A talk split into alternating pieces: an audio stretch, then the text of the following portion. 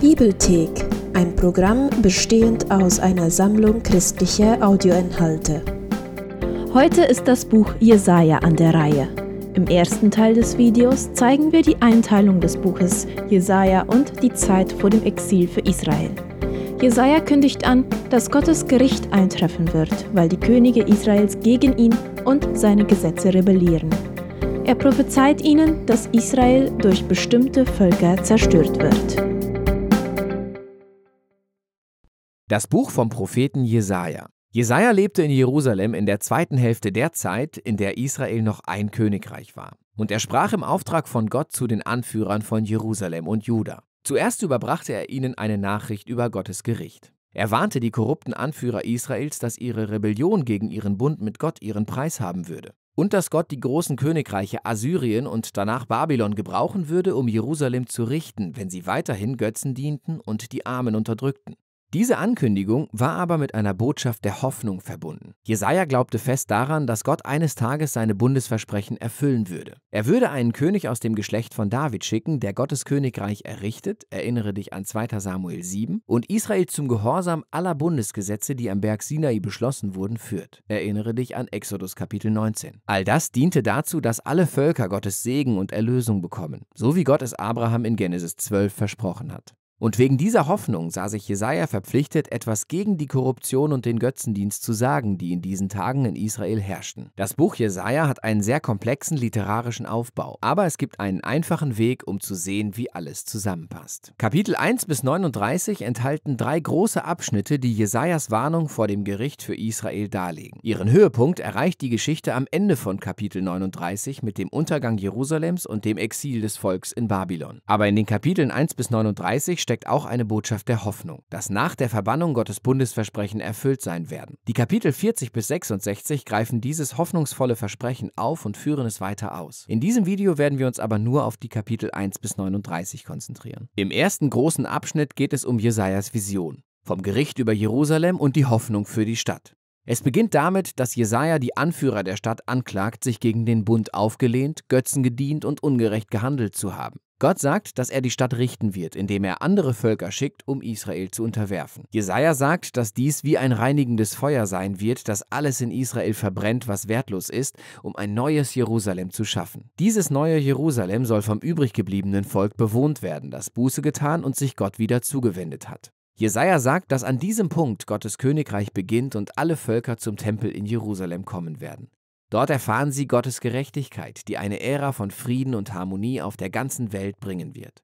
Diese grundlegende Handlung vom reinigenden Gericht, von alten zum neuen Jerusalem, wird ständig im Buch wiederholt und um immer mehr Details ergänzt. Im Zentrum dieses Abschnitts steht Jesajas eindrucksvolle Vision von Gott, wie er in seinem Tempel auf dem Thron sitzt. Er ist von himmlischen Wesen umgeben, die rufen, dass Gott heilig, heilig, heilig ist. Jesaja merkt plötzlich, wie fehlerhaft er und das Volk Israel sind. Und er ist sich sicher, dass er von Gottes Heiligkeit zerstört wird. Aber das passiert nicht.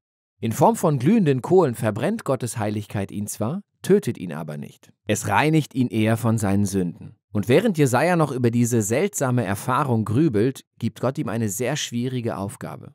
Er soll das kommende Gericht weiter ankündigen. Aber weil Israel schon an dem Punkt ist, an dem es kein Zurück mehr gibt, wird seine Botschaft das Gegenteil bewirken und die Leute werden sich ihr verschließen.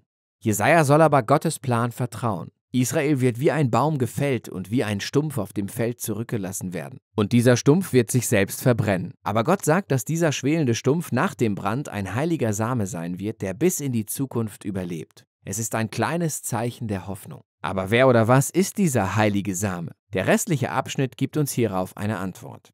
Jesaja stellt Ahas zur Rede, ein Nachkommen von David und König von Jerusalem. Er kündigt seinen Untergang an. Gott sagt, dass das Königreich Assyrien das erste sein wird, das Israel zerschlagen und das Land verwüsten wird. Aber es gibt Hoffnung. Gottes Versprechen an David, dass er nach dieser Zerstörung einen neuen König schicken wird. Dieser wird Immanuel genannt, das heißt Gott mit uns. Und Immanuels Königreich wird Gottes Volk von den gewaltsamen, unterdrückenden Königreichen befreien. Jesaja beschreibt diesen kommenden König als kleinen Spross, der aus dem alten Stumpf von Davids Familie wachsen wird. Dieser König ist der heilige Same aus Kapitel 6.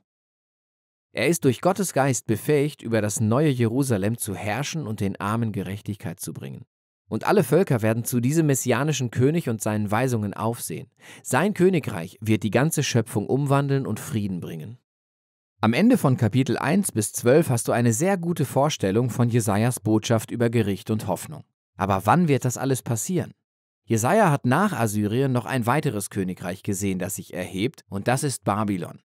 Das wird Jerusalem auch angreifen und es erfolgreich zerstören. Das bringt uns zu den nächsten Abschnitten im Buch. Zuerst haben wir hier eine große Sammlung an Gedichten, die sich mit Gottes Gericht und Hoffnung für die Völker beschäftigen. Am Anfang erfahren wir, dass Babylon und alle Nachbarn Israels untergegangen sind. Jesaja konnte sehen, dass Assyriens Weltmacht eines Tages durch das Königreich Babylon ersetzt wird, das sogar noch zerstörerischer und arroganter war. Babylons Könige behaupteten, dass sie über allen anderen Göttern stünden.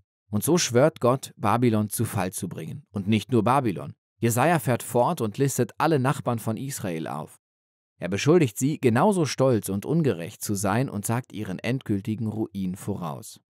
Aber vergiss nicht, für Jesaja ist Gottes Gericht nicht das letzte Wort, das zu Israel oder den Völkern gesprochen wurde. Das führt uns zum nächsten Abschnitt in der Reihe von Gedichten, der eine Geschichte von zwei Städten erzählt. Da ist zum einen die hochmütige Stadt, die sich selbst über Gott erhöht hat und korrupt und ungerecht geworden ist. Diese Stadt ist ein Prototyp der rebellischen Menschheit und ist in einer Sprache beschrieben, wie Jesaja sie in allen seinen früheren Beschreibungen von Jerusalem, Assyrien und Babylon benutzt hat. Diese Stadt ist dem Untergang geweiht und wird eines Tages durch das neue Jerusalem ersetzt, in dem Gott über die erlöste Menschheit aus allen Völkern herrschen wird und wo es keinen Tod und kein Leid mehr geben wird.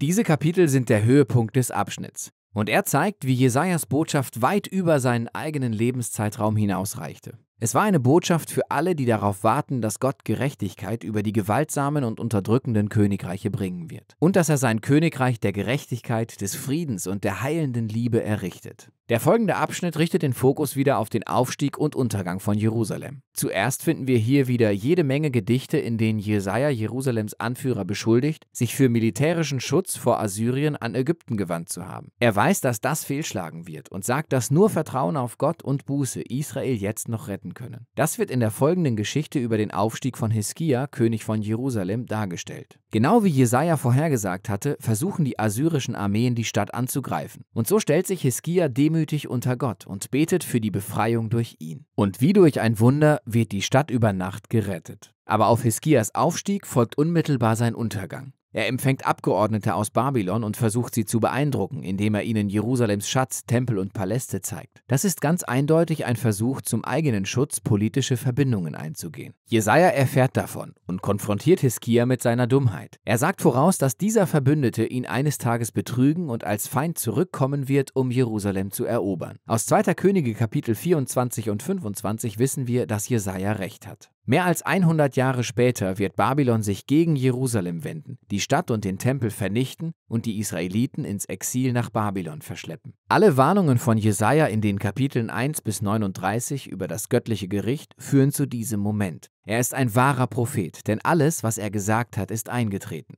Aber vergiss nicht, dass der Zweck von Gottes Gericht war, Jerusalem zu reinigen und den heiligen Samen und das messianische Königreich über alle Völker zu errichten. Und diese Hoffnung wird im nächsten Teil des Buchs untersucht.